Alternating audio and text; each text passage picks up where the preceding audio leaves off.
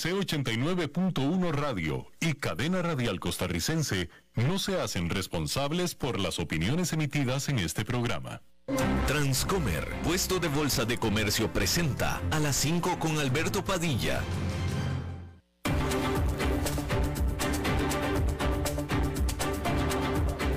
Inicia a las 5 con Alberto Padilla un programa diseñado con el objetivo de llevarte diariamente un tema de actualidad, acompañado siempre de reconocidos editorialistas, de lunes a viernes a las 5 de la tarde por CRC 89.1 Radio, a las 5 con Alberto Padilla. Hola, ¿qué tal? Saludos, bienvenidos, gracias por estar ahí. Yo soy Alberto Padilla le envío cálidos saludos desde la señal y las instalaciones de CRC 89.1 Radio en San José, Costa Rica, desde donde estamos transmitiendo a todo el mundo de habla hispana en Estados Unidos a través de SiriusXM Americano Media, canal 153. Estamos disponibles en la página de Facebook Live de este programa, así como también en el canal de YouTube de este programa y también estamos disponibles en podcast en las diferentes más importantes plataformas, Spotify, Apple Podcast, Google Podcast y otras cinco importantes plataformas más. En esta ocasión, ayudándome al otro lado de los cristales, tratando de controlar los incontrolables, el señor Nelson Campos y la producción general de este programa, como siempre desde Bogotá, Colombia, a cargo del señor Mauricio Sandoval. Bueno, esta fue una telenovela, un drama, un culebrón bien cortito, de dos semanas, o tal vez ni eso, ¿eh? pero súper intenso. Y al final el villano fue el ganador, porque la, el consejo directivo de Twitter aceptó la oferta de compra que le hizo el hombre más rico del mundo, Elon Musk, de comprarla a esta plataforma social Twitter y hacerla una compañía privada, porque actualmente es pública, pública haciendo que sus acciones cotizan en bolsa donde cualquiera las puede comprar, es una empresa del público. Bueno, pues Elon Musk quiere pagar 44 mil millones de dólares por ella y llevarla a ser privada, una empresa privada. Este precio de 44 mil millones de dólares valúa a cada acción de la firma en 54 dólares con 20 centavos, es decir, un premio, o por arriba, un premio del 38% de lo que valían las acciones el primero de abril, antes de que Musk revelara que había comprado un 9% de Twitter. Elon Musk ha dicho que lo que quiere con esta compra es asegurar la eh, libertad de expresión que quede protegida de esta plataforma a la que Elon Musk llama la plaza central digital del mundo. Y ahí lo tiene usted. Finalmente, Musk se queda con Twitter. Un juez de Nueva York declaró en desacato al expresidente Donald Trump el desacato de la Corte por negarse a cooperar con la Fiscalía Estatal sobre la investigación civil sobre contabilidad fraudulenta en su empresa de bienes raíces. El expresidente Trump, por tanto, recibió una orden de pagar 10 mil dólares diarios hasta que cumpla con este ordenamiento. Los fiscales estatales están buscando que Donald Trump dé testimonio, así como también entregue archivos de la empresa y no ha hecho ninguna de las dos y por tanto se le ordena pagar 10 mil dólares diarios. ¿De qué manera se puede asegurar que vaya a pagar los 10 mil dólares diarios, esa parte no se ha informado todavía. Bueno, y hablando de la invasión de Rusia a Ucrania, después de una reunión con el presidente de Ucrania, Volodymyr Zelensky, el secretario de Estado de Estados Unidos, Anthony Blinken, dijo que Rusia está tratando de brutalizar a Ucrania, pero que su esfuerzo de guerra está teniendo evidencias de que está fallando, fue lo que dijo Blinken. Mientras tanto, por su parte, la defensa de Estados Unidos dijo que su país espera que Rusia quede tan debilitado por esta invasión que no pueda ser capaz de lanzar un ataque similar en el futuro. Los estadounidenses prometieron enviar otros 713 millones de dólares en ayuda militar para que fuera eh, compartida entre Ucrania y sus vecinos de la OTAN. Joe Biden nombró a Brigitte Brink la actual embajadora de Estados Unidos en Eslovaquia como la nueva embajadora de Estados Unidos en Ucrania. Y bueno, se reportaron explosiones en Transnistria, que es una enclave ruso en el país de Moldova, en la frontera con Ucrania. Se reportó que hubo granadas que golpearon, que explotaron en una oficina de una agencia de seguridad en la capital regional de Transnistria, que de nuevo es una región donde hay muchos eh, descendencia rusa y por supuesto es apoyada por Rusia. No se reportaron heridos ni muertos. Los oficiales ucranianos dicen que este ataque es una provocación por parte de Rusia para justificar una acción militar. Y es que el Kremlin previamente había eh, dicho que los rusos étnicos en esa región de Moldova están siendo oprimidos, que es exactamente la misma excusa que usó para invadir el este de Ucrania. Y bueno, oficiales ucranianos dijeron que el intento para establecer un corredor humanitario para permitir la salida de civiles de la acerera en medio de la ciudad de Maripul no pudo ser, no pudieron establecer este corredor. Rusia había prometido un cese al fuego a las 2 de la tarde de lunes, pero sin embargo este no sucedió, este cese al fuego. Este complejo metalúrgico está siendo utilizado como refugio para los últimos defensores de Maripul, así como para también 100 civiles ciudadanos de la destruida ciudad de Maripul, que está ahora ya prácticamente en control de los rusos, y solo queda esta isla de resistencia y de civiles que están metidos, atrincherados en esta acerera.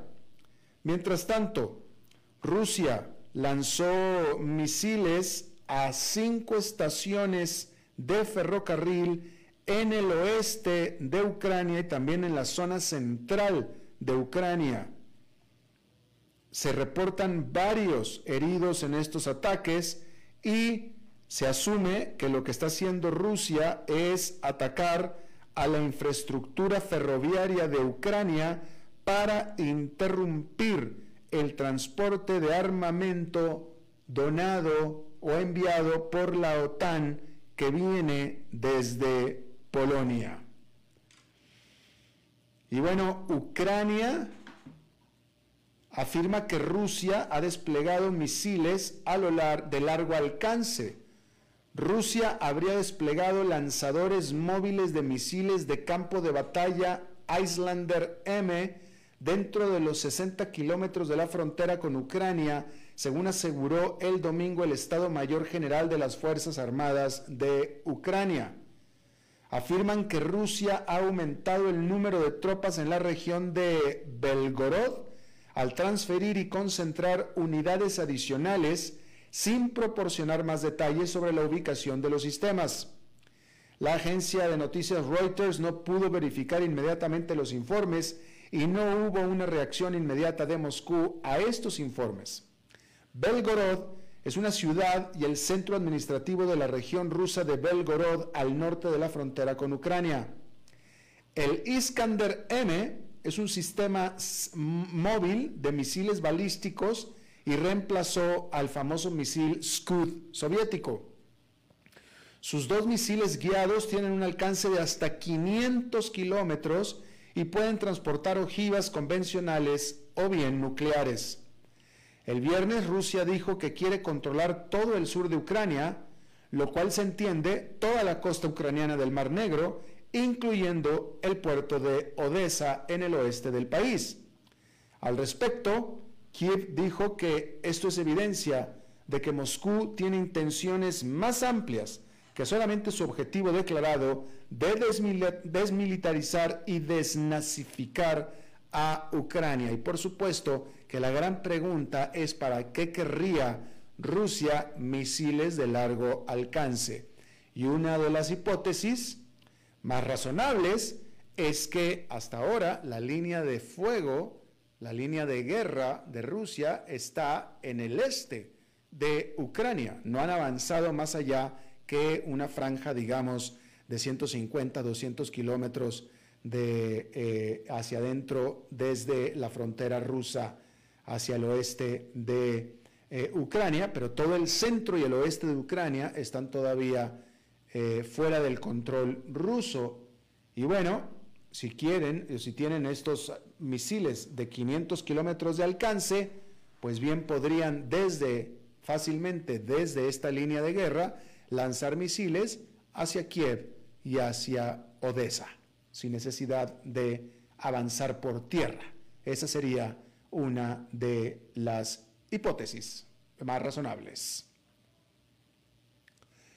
Bueno, los inversionistas se están preparando para una semana de grandes datos económicos que será esta, incluido un primer vistazo al crecimiento del primer trimestre del año y más cifras de inflación. Se prevé que la actividad económica de Estados Unidos, medida por el Producto Interno Bruto, solo haya crecido a un ritmo anualizado de 1% en el primer trimestre del año, según las expectativas de consenso de Refinitiv. El modelo GDP Now del Banco de la Reserva Federal de Atlanta prevé una tasa de crecimiento anualizada desestacionalizada de solamente 1,3% a partir de mediados de abril. De cumplirse este pronóstico, esa sería una brutal caída en comparación con la explosión de 6,9% en el último trimestre del 2021 y lo convertiría en el peor periodo de tres meses desde la recesión pandémica en el segundo trimestre del 2020. Es decir, el último trimestre del año pasado tuvo una expansión de 6,9, casi 7%. Es una explosión económica. Tres meses después, nada más uno. Totalmente es decir, se sentiría como un choque económico. De 7 a 1 se siente como un choque económico totalmente. Los economistas habían pronosticado que el crecimiento eventualmente se desaceleraría del fuerte ritmo observado durante la gran reapertura. Pero incluso en comparación con los tiempos previos a la pandemia, cuando la economía de Estados Unidos creció de manera constante a un ritmo más moderado del 1%, sería decepcionante. Entonces, ¿cómo fue que sucedió esto? Por un lado, las empresas estuvieron reconstruyendo sus inventarios en los últimos tres meses del año pasado, lo que impulsó la actividad económica. Pero esto se agotó para el primer trimestre del 2022, según economistas de Action Economics. Hay que recordar que el trimestre también comenzó con la ola de Omicron del coronavirus, con el aumento de infecciones y renovadas restricciones destinadas a contener el coronavirus. Si bien los efectos fueron de corta duración, el impacto a largo plazo recién ahora se está revelando. Los estadounidenses también tenían que preocuparse por los altísimos precios, sin mencionar la invasión rusa de Ucrania, que disparó los precios de la gasolina. En marzo, los datos de ventas minoristas de la Oficina del Censo mostraron que las ventas generales solo se vieron impulsadas por el gasto en las estaciones de servicio donde las ventas aumentaron casi un 9%. Pero específicamente porque estaban comprando más o gastando más los consumidores en la bomba. Entraba más plata a la estación de servicio. Pero no era un aumento en el consumo del consumidor, simplemente están desembolsando más dinero. Dicho esto, precisamente hasta ahora los consumidores estadounidenses todavía están gastando libremente, pero gran parte de eso parece deberse justamente a los precios más altos en todas partes, en lugar de que están haciendo un mayor consumo. Están consumiendo lo mismo o menos, pero están desembolsando más dinero. A pesar de que los estadounidenses todavía tienen ahorros acumulados de los días de encierro por la pandemia, los niveles de inflación no vistos en 40 años no está haciendo que la gente se vaya de compras extravagantes. Eventualmente, esta realidad se tenía que poner al día con el crecimiento económico de Estados Unidos, que necesita un gasto de consumo saludable si quiere marchar a buen ritmo.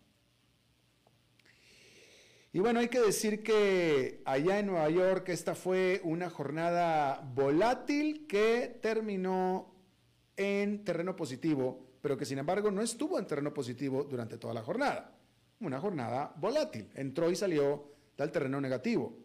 El índice industrial Dow Jones quedó con una ganancia de 0,7%, el Nasdaq Composite con un avance de 1,29% y el Standard Poor's 500 con una ganancia de 0,57%.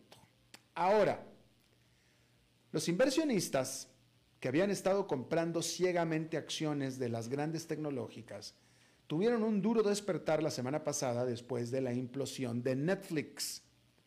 Pero las buenas noticias de Tesla demuestran que algunas acciones de alto impulso aún pueden prosperar en este volátil mercado.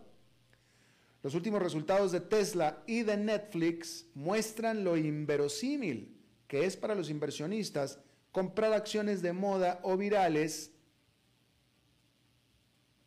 como por ejemplo el grupo que forma Microsoft, Tesla, Facebook, Amazon, Apple, Netflix y Google, los grandes nombres pues.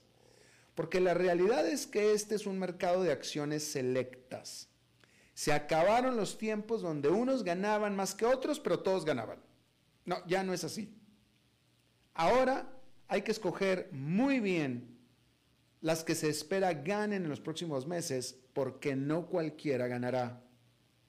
Los expertos concuerdan en que uno de los mayores errores que puede cometer un inversionista es suponer que todas las acciones de un determinado sector subirán y bajarán al mismo tiempo. Esa es una visión demasiado simplista y binaria del mundo.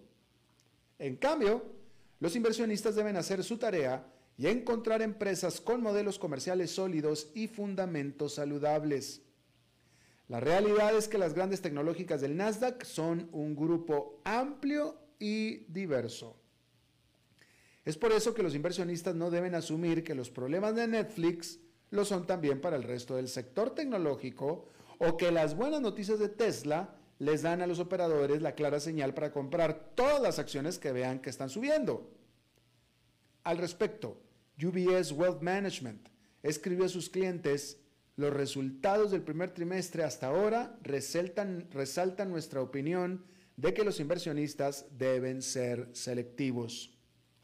¿Cómo les irá a los otros nombres grandes de techs, es decir, las grandes tecnológicas? Bueno, pues lo vamos a ver, porque esta semana los más destacados de los reportes de resultados incluyen los resultados de Apple, Amazon, Google, Meta de Facebook y Microsoft. Todo esto será esta semana y estas serán determinantes del desempeño del mercado. Bueno, y Amazon anunció que permitirá que otras tiendas en línea ofrezcan los beneficios de membresía Prime, como son envíos rápidos y gratuitos directamente a los clientes Prime de Amazon. Esta opción, llamada Comprar con Prime, Inicialmente estará disponible solo por invitación para las tiendas que ya usan el servicio Fulfillment by Amazon, que permite a las empresas enviar productos a los centros de distribución de Amazon, donde la gigante tecnológica se encarga del embalaje, el envío, las devoluciones y el servicio al cliente. Los miembros de la suscripción Prime verán el logotipo de Prime en los productos selectos en las tiendas en línea de otras comerciales y pueden optar por pagar con la información de pago y envío almacenada en su cuenta de Amazon. La medida, que aparentemente relaja el control que tiene Amazon sobre otros rivales en línea, se produce cuando la gigante se enfrenta a un nuevo escrutinio antimonopolio, en parte por presuntamente darse una ventaja anticompetitiva sobre vendedores externos.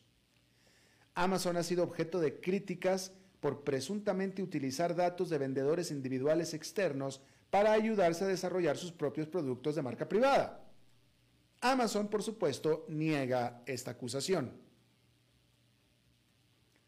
Pero esta nueva opción de Amazon también parece dirigirse a combatir el auge que se está dando en servicios como Shopify, que ayuda a las empresas a administrar sus propias tiendas en línea. La opción de comprar con Prime costará a los comerciantes una suma no revelada que se calcula en, función del uso, según dijo la compañía, y no requiere contrato de largo plazo. Y bueno, Emmanuel Macron ganó cómodamente las elecciones presidenciales de Francia este domingo, defendiéndose de un desafío histórico de la candidata de extrema derecha Marine Le Pen. Es el primer líder francés en 20 años en ser reelegido. A los inversionistas europeos les preocupaba que Le Pen pudiera lograr una sorpresiva victoria que habría conmocionado a los mercados. Al respecto, VS escribió a sus clientes, la elección de Macron brinda continuidad y un grado de certeza para la economía francesa y de manera crucial la dinámica política más amplia en Europa. Pero los operadores mostraron poco alivio el lunes, dando prioridad a los temores sobre el crecimiento económico, particularmente en China, y si los bancos centrales podrían retirar el apoyo de la era de la pandemia antes de lo esperado para combatir la inflación. Igual fue un, fue un día negativo para las acciones en Europa. Y lo comenzó a hacer también en Wall Street. ¿eh? Como le decía yo, en esta jornada las acciones estuvieron en terreno negativo, bastante negativo durante gran parte de la jornada. Al final dieron la media vuelta. Ahora, ¿qué sigue? Bueno, pues ahora la atención se centra en las elecciones parlamentarias de junio, ahí en Francia, que podrían determinar la capacidad de Macron para avanzar en su agenda. No se espera que vaya a tener mayoría en el Parlamento, por lo tanto va a ser una presidencia difícil estos próximos cinco años. Pero aunque tuviera mayoría en el Parlamento, aún así va a ser difícil cinco años para Macron. Eurasia Group escribió al respecto sin una mayoría en la Asamblea, Macron no puede llevar a cabo sus ambiciosos planes de pensiones y una mayor reforma de la ley laboral y sus políticas energéticas y ambientales, incluida la construcción de una nueva generación de centrales nucleares. En el 2019, los intentos de Macron de reformar las pensiones provocaron enormes protestas públicas. A medida que aumenta el costo de vida en Francia, por la inflación, alimentando el descontento vender un aumento en la edad de jubilación del país podría resultar igual de difícil hoy en día. Y esos son uno de los dilemas a los que se enfrenta Macron y muchos otros líderes. Hay que hacer reformas, hay que hacerlas. En el caso de Francia, como en el caso de tantas otras economías, el presupuesto no alcanza para el sistema de pensiones. La gente tiene que trabajar más tiempo más años para poder seguir dando más dinero al sistema de pensiones. No es sostenible. Hay que hacer ese cambio, hay que hacer esa reforma. Pero por supuesto es tremenda, completa y absolutamente impopular. Y ese es el problema que está sucediendo. Bueno, nos quedamos en Europa para decirle que los legisladores europeos llegaron a un acuerdo sobre un amplio paquete de nuevas regulaciones para plataformas tecnológicas que podría significar grandes cambios en la supervisión de todo, desde algoritmos de redes sociales hasta publicidad digital y con ramificaciones potenciales en todo el mundo. La ley propuesta, conocida como la Ley de Servicios Digitales, o DSA por sus siglas en inglés, marca la segunda histórica legislación tecnológica que avanza en Europa en un mes. Su objetivo es imponer nuevas reglas sobre cómo la industria tecnológica maneja la información falsa y el contenido ilegal en las redes sociales, así como los bienes y servicios ilegales en los mercados en línea. Las empresas más grandes que violen la ley podrían enfrentar miles de millones de dólares en multas. El proyecto de ley marca un posible punto de inflexión en la regulación tecnológica. Brinda a los funcionarios más herramientas para eliminar los mensajes de odio, perseguir a los vendedores de comercio electrónico que promueven productos ilegales y examinar los algoritmos de recomendación de las plataformas tecnológicas, entre otras cosas más. Se aplica no solo a los sitios de redes sociales, sino también a las tiendas de aplicaciones, las plataformas de economía colaborativa e incluso los servicios en la nube y los proveedores de Internet. La amplia legislación también prevé requisitos adicionales para lo que llama plataformas en líneas muy grandes, con al menos 45 millones de usuarios dentro de la Unión Europea. Para estas empresas, la ley requeriría evaluaciones de riesgo de moderación de contenido y auditorías independientes vinculadas a su manejo de material ilegal, así como contenido que pueda ser legal, pero que aún amenaza la salud pública, los derechos humanos u otras prioridades de interés público. Junto con la ley de mercados digitales, un proyecto de ley centrado en la competencia destinado a hacer que las plataformas en línea dominantes sean más abiertas, esta DSA destaca como, destaca cómo la Unión Europea se ha movido con firmeza para elaborar regulaciones proactivas para las grandes tecnológicas, superando a los legisladores estadounidenses, que en ese sentido se han movido comparativamente mucho más lento que los europeos. Vamos a hacer una pausa y regresamos con nuestra entrevista de hoy. 5 con Alberto Padilla, por CRC 89.1 Radio. El valor en la ética incluye no tener miedo de lo que se dice y a quién se le dice, sin importar las consecuencias o represalias que puedan sobrevenir. Entre los valores éticos más relevantes se pueden mencionar justicia, libertad, respeto, responsabilidad, integridad, lealtad, honestidad y equidad. Los valores éticos se adquieren durante el desarrollo individual de cada ser humano en el entorno familiar, social, escolar e inclusive a través de los medios de comunicación. Solo si lo público y lo privado caminamos en positivo y con valores, Costa Rica saldrá adelante. Un mensaje de la Cámara Nacional de Radiodifusión, Canara. ¿Sabía usted que Transcomer es el puesto de bolsa de comercio más grande de Costa Rica, con 19 años en el mercado y miles de clientes? Cuentan con asesores y corredores expertos que saben de lo que hablan y ofrecen productos de inversión seguros y modernos, hechos a la medida. Pero sobre todo, al invertir en Transcomer, usted invierte en la única bolsa vigilada por el Banco Central. Y en un mundo sobrecargado de información, usted debe de estar con los mejores. Transcomer, puesto de bolsa de comercio. Construyamos juntos su futuro. Somos expertos en eso. Desde los verdes bosques de nuestra montaña nos llega agua Cerros de la Riva, agua fresca de manantial que te permitirá vivir en equilibrio, proteger tu salud y la de tu familia, libre de sustancias químicas, envasada sin alterar su naturaleza a 2.000 metros de altura.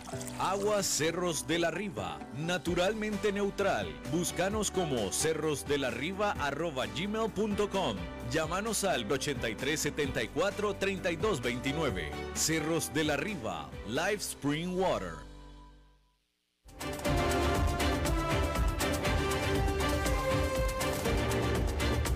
Seguimos escuchando a las 5 con Alberto Padilla.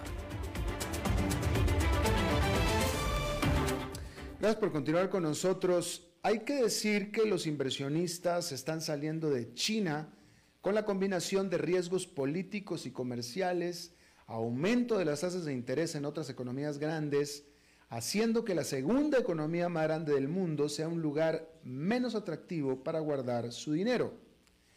China sufrió de salidas de cartera por valor de 17.500 millones de dólares solo el mes pasado, lo que es un máximo histórico, según datos del Instituto de Finanzas Internacionales.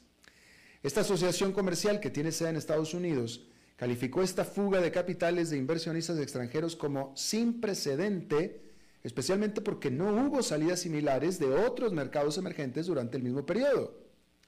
Las salidas incluyeron 11.200 millones de dólares en bonos, mientras que el resto fue en acciones. Los datos del gobierno chino también mostraron una retirada récord del mercado de bonos por parte de los inversionistas extranjeros en los últimos meses. Estos se deshicieron de 5.500 millones de dólares netos de bonos del gobierno chino en febrero y la mayor reducción mensual registrada según China Central Depository and Clearing. La liquidación se aceleró en marzo, alcanzando un nuevo máximo de 8.100 millones de dólares. Al respecto, UBS apunta, el apoyo de China a la invasión rusa de Ucrania fue claramente el catalizador para que el capital saliera de China. China y Rusia proclamaron en febrero, antes de la invasión, que su amistad no tenía límites. Ahora, con sanciones de todo el mundo que golpean la economía de Rusia, Beijing se ha negado a condenar la invasión, buscando presentarse como un actor neutral, pero culpando a Estados Unidos de la situación. Y eso no es todo. Los inversionistas también están preocupados por el desplome del crecimiento de China con las draconianas medidas de confinamiento aplicadas para detener la propagación del COVID-19. Además, Estados Unidos ha comenzado a subir las tasas de interés, lo que impulsa al alza los rendimientos de los bonos. Y eso hace entonces que los bonos del Tesoro parezcan más atractivos especialmente porque el Banco Central de China está, moviendo, está moviéndose en la otra dirección, flexibilizando, la política para apuntalar la economía. Ahora, esto es en cuanto a eh, activos eh, financieros, ¿sí? Pero también hablemos de inversión de capital. Eh, recientemente el Wall Street Journal, y no es el único medio, que ha estado reportando que independientemente de eh, eh, em, la desaceleración de China o las restricciones eh, COVID-19 de China, etcétera, la misma situación económica global está haciendo que inversiones de capital, fábricas que estaban en China y que han estado en China produciendo durante mucho tiempo, hayan tenido que, les haya convenido salir de China para buscar venirse a América Central y a México, en lo que se le conoce como el nearshoring, porque la intención de estas fábricas desde China era exportar a Estados Unidos. Y por un momento fue una proposición muy lucrativa y muy lógica y muy logísticamente viable. Pero eso es lo que está sucediendo, que ya logísticamente se hace más inviable mandar todos de China, entonces están tratando de venirse a México y a Centroamérica. Pero no todo esto es miel sobre hojuelas. Vamos a hablar de esto y está con nosotros alguien que conoce bien de estos temas. David Lewis de Manchester Trade en Washington, D.C. David y Manchester Trade se dedican precisamente a aconsejar y asesorar a empresas que se quieren establecer en ambos lados de la frontera. David, me da mucho gusto saludarte como siempre. Alberto, ¿qué tal? Buenas tardes y a los radioescuchas allá en Costa Rica. Veo que me tienes el asiento libre para la visita pronta a San José y hacerlo en vivo. Y hasta, con, con amigos que vengas también. Perfecto. Oye, David, este, em, bueno, cuéntanos, eh, ya, habíamos hablado incluso la última vez, tú y yo, acerca de lo atractivo que se está haciendo, cada vez más atractivo que está haciendo Centro y Centroamérica y México para el nearshoring, para estar más cerca del mercado que es Estados Unidos. Pero la nota, en este caso particular del Wall Street Journal, está hablando de la... ¿Cómo, ¿Cómo decirlo? Tú me lo vas a decir mejor. Si es poco preparados o poca capacidad que se están encontrando estas empresas en Centroamérica y en México para poder atender toda esta demanda, David. No, obviamente hay un atractivo eh, económico, financiero y también de cercanía al mercado final, que es el consumidor en Estados Unidos. Pero hay una realidad, que hay, una limitación física, hay una limitación de escala de lo que es no solo México, sino eh, a mí me gusta decir todas las Américas versus lo que es China como la fábrica del mundo en estas últimas tres décadas. Entonces una cifra interesante es que tenemos un 70% de los CEOs de esas empresas evaluando oportunidades de diversificación y de nearshoring, pero en la actualidad solo 17% han hecho la diversificación y el nearshoring, porque como dice el artículo del Wall Street Journal y varios otros informes que has citado, hay un problema de lograr esa capacidad de producción y luego de venta en el mercado americano que reemplace 100% la de China. Entonces las empresas lo que están haciendo es eh, el conocido hedging en el mundo financiero, ahora lo estamos haciendo en el mundo de la manufactura y la industria. Pero aún así es una eh, propuesta positiva. Entiendo, entendemos nosotros que va a continuar y si bien va a tomar sus 5 o 10 años para una consolidación, no es algo coyuntural. Y particularmente lo que mencionaste sobre eh, ahora el problema de la cadena de eh, envíos con el cierre del puerto de Shanghai, con la limitante de los cargueros y los contenedores de Asia hacia Estados Unidos, esos precios se van a quedar altos, Alberto. No van a ser precios que han subido temporalmente o coyunturalmente y lo que significa es que en un mundo de inflación van a tener que buscar cómo ajustar los precios y tenerlos en una frontera geográficamente contigua a Estados Unidos, va a lograr que las empresas por lo menos tengan menos pérdidas en ese lado, pero van a tener que seguir el balance entre China, Asia y luego lo que puedan hacer acá en las Américas. Claro. Eh, este artículo del Wall Street Journal, eh, que fue de la semana pasada, tenía, tenía de título Batalla en empresas para traer producción cerca de casa y se refería pues obviamente a México y Centroamérica. Eh, crucé y comenté este artículo con un par de empresarios, grandes empresarios textileros en México y en Centroamérica, David, y uno de ellos me dice, es inmensa la oportunidad, pero se requiere muchísima inversión. Nosotros estamos invirtiendo mucho, pero aún hay un espacio gigantesco. Eso es cierto y creo que estamos viendo esas inversiones en Guatemala. El año pasado lo cerraron con cerca de 2 mil millones de inversiones nuevas. El Salvador también, a pesar de los problemas políticos. Y eh, en esa cadena de valor de las prendas de vestir, de textiles, la región y México tienen una gran competitividad, ya no solamente de precio y cercanía, pero también de escala. Y han logrado en estas últimas dos décadas eh, competir cabeza a cabeza con China y comenzar a suplir en sus áreas nicho acá en Estados Unidos. Entonces, ese sector, fíjate que no, no nos preocupa tanto porque incluso China, cuya competitividad en el 2000, cuando entraron a la OMC, era precio y mano de obra barata, ya China no es barato. Entonces, para muchas empresas, el único factor ventajoso que tiene China es volumen. Si ese volumen como factor de competitividad se te reduce porque el precio está disparado, porque lograr los envíos a tiempo al mercado de Estados Unidos ya no es posible, entonces ahí se pierde mucho.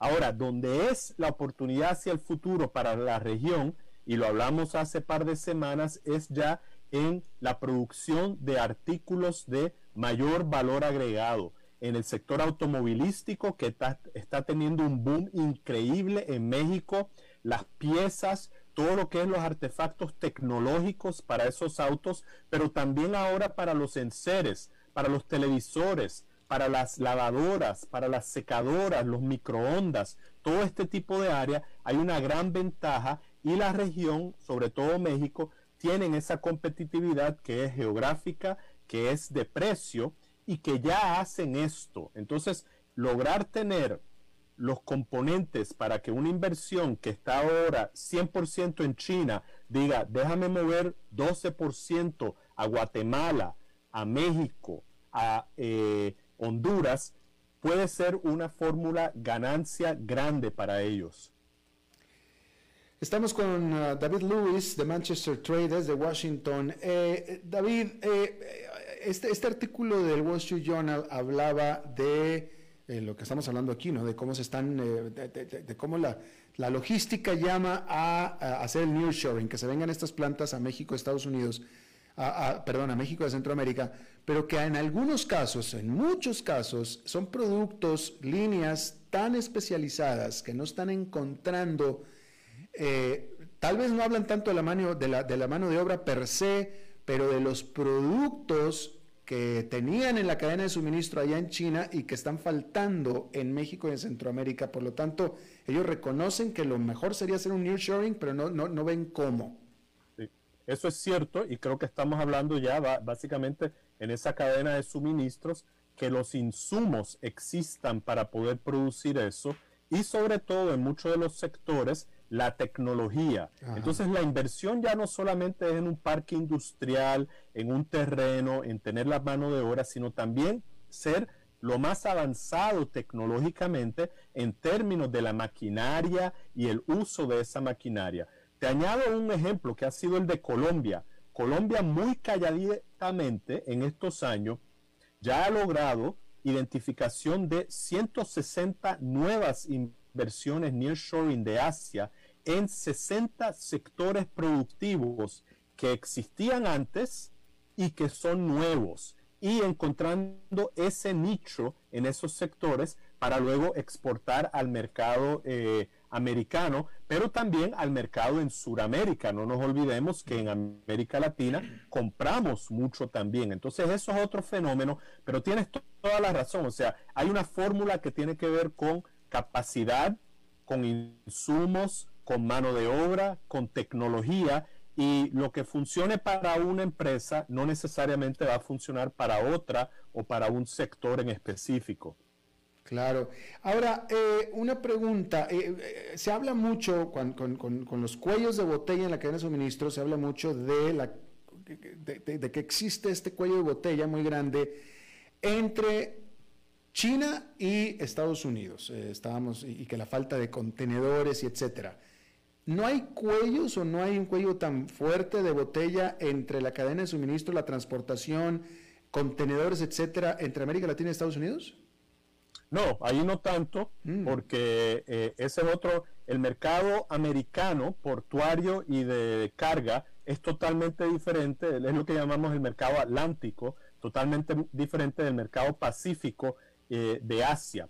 Eh, usualmente son empresas que son más pequeñas, pero que tienen altos niveles de competitividad y es una región con eh, grandes eh, puertos muy competitivos, eh, Manzanillo, Cartagena, en el Caribe mismo, Kingston, Bahamas. Entonces, ¿qué sucede? Que esa parte no ha sido tan afectada porque trabaja más que nada el este de los Estados Unidos y la otra sección que tienen es que entran también por mar a la costa pacífica de México y de ahí es por tierra, que obviamente es el comercio más competitivo que existe y entra a la frontera de Estados Unidos por el sur de Estados Unidos. El cuello de botella grande por el volumen y la alta interdependencia costa oeste Estados Unidos con Asia y China es esa parte Pacífico y lamentablemente ellos andan persiguiendo ahora el mayor valor tenemos una gran crisis en Estados Unidos ahora,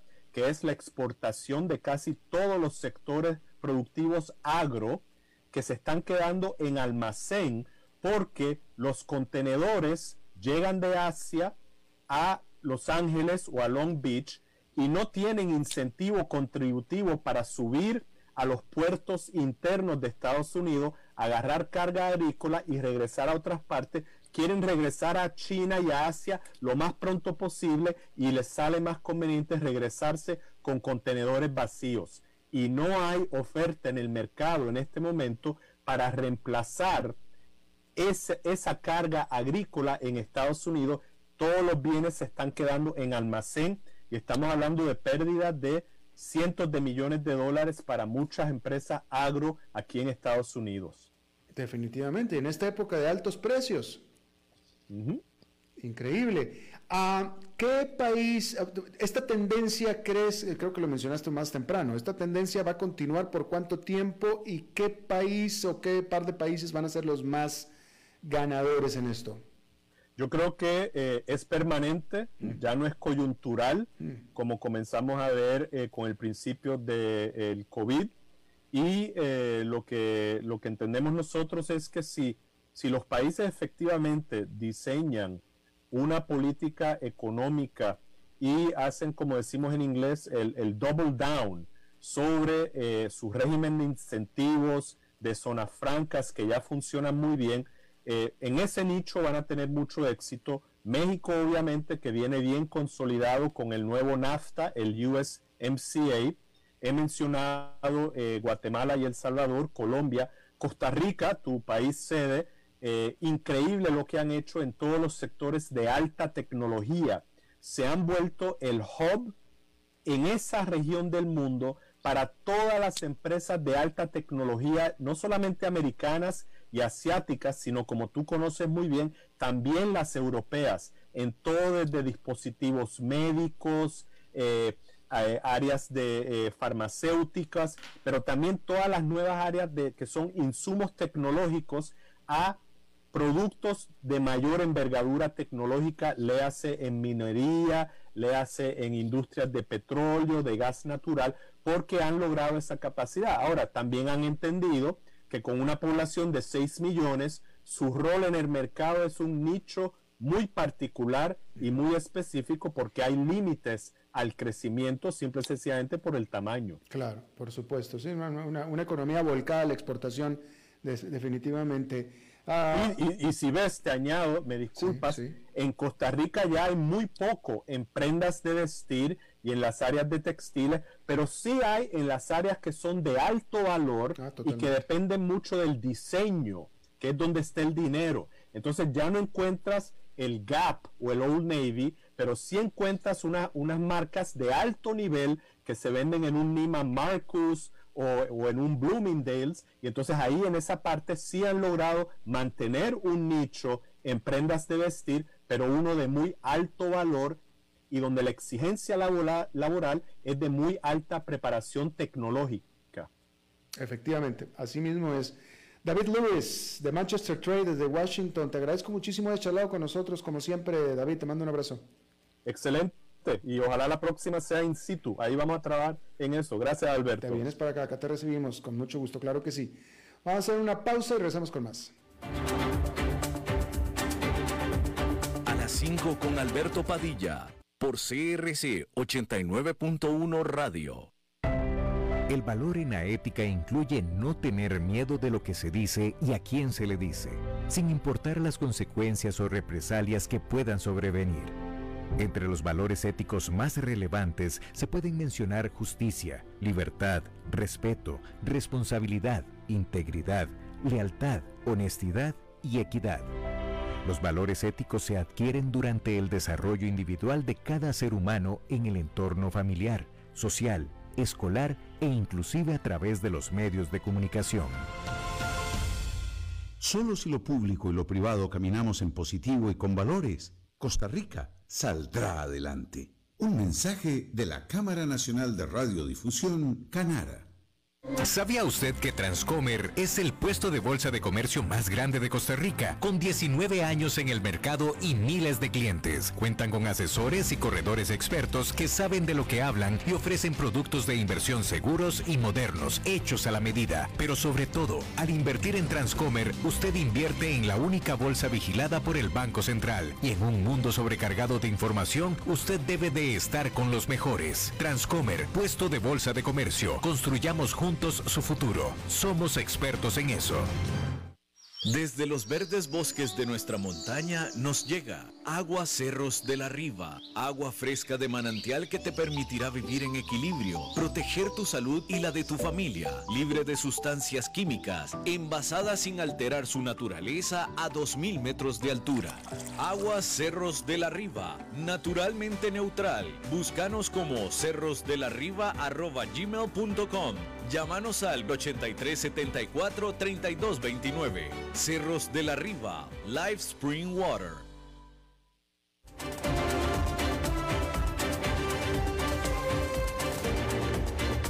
Seguimos escuchando a las 5 con Alberto Padilla. Bueno, como cada semana vamos a hablar de bienes raíces con el experto Eugenio Díaz. Eugenio. Alberto, ¿cómo te va? Muy buenas tardes. Saludos a ti y a todo el auditorio y les deseo que tengan una feliz semana.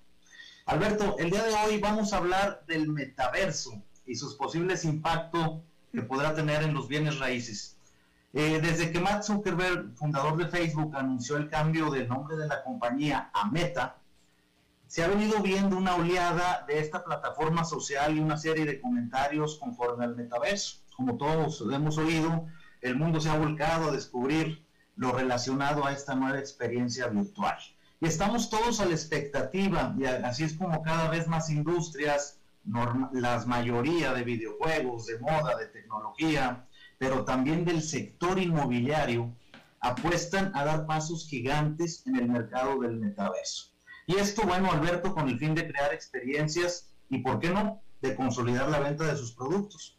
Así es que, si bien el panorama parece, digamos, prometedor, hay expertos que señalan que todavía hay mucho camino por recorrer y hay muchos conceptos por aprender. Eh, veamos rápidamente una definición más generalizada del metaverso para nuestros radioescuchas que no han escuchado esta palabra. Lo define mucha gente de la siguiente manera y lo voy a leer textualmente. Será un mundo virtual donde podremos trabajar, conocer personas, viajar, asistir a eventos y jugar videojuegos completamente inmersos en una realidad tridimensional a través de un avatar.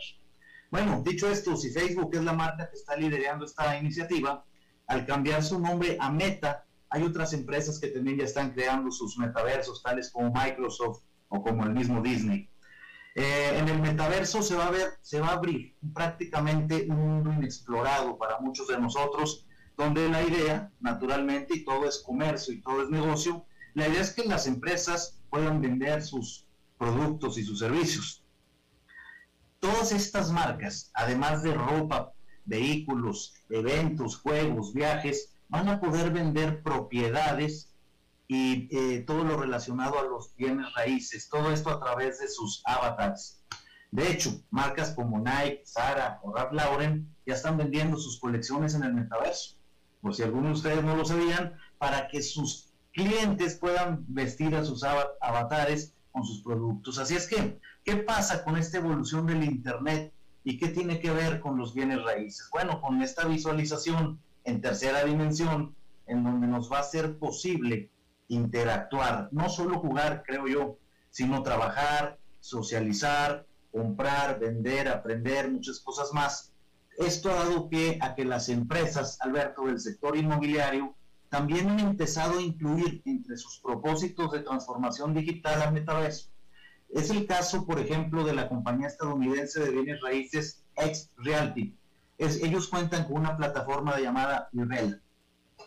Esta plataforma, estimado escuchas de Alberto, es una herramienta donde el agente inmobiliario puede crear un avatar personalizado desde cualquier lugar del mundo, permitiendo que sea un modelo de negocio internacional cruzando fronteras.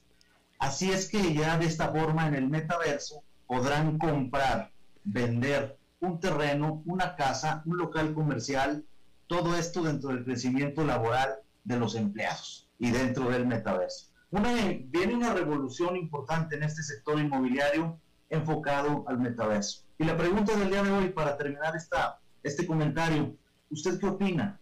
¿Qué piensa? ¿Cree usted que lo tenemos a la vuelta de la esquina o pasarán años en ver un posible mercado inmobiliario real dentro del metaverso? Ahí les dejo estas preguntas y este comentario del día de hoy. Espero les haya gustado, estimado Alberto. Bueno, muy, muy, muy de avanzada, definitivamente, Eugenio. Supongo que ya estás estableciendo tu firma de bienes raíces en el metaverso, ya te certificaste como agente de bienes raíces en el metaverso. Estamos empezando un proceso porque queremos actualizarnos, pero precisamente de ahí viene el tema del día y los invito a todos también a actualizarse con estos temas porque parece que viene, viene una realidad muy fuerte y los bienes raíces no se quedarán fuera. Eso, muchas gracias Eugenio. Igualmente, que tengan feliz semana. Un saludo, Alberto. Gracias, igualmente. Bueno, eso es todo lo que tenemos por esta emisión. Muchísimas gracias por habernos acompañado. Espero que termine su día en buena nota, en buen tono. Y nosotros nos reencontramos en 23, en 23 horas. Que la pase muy bien. Las 5 con Alberto Padilla fue traído a ustedes por Transcomer, puesto de bolsa de comercio. Construyamos juntos su futuro. Somos expertos en eso.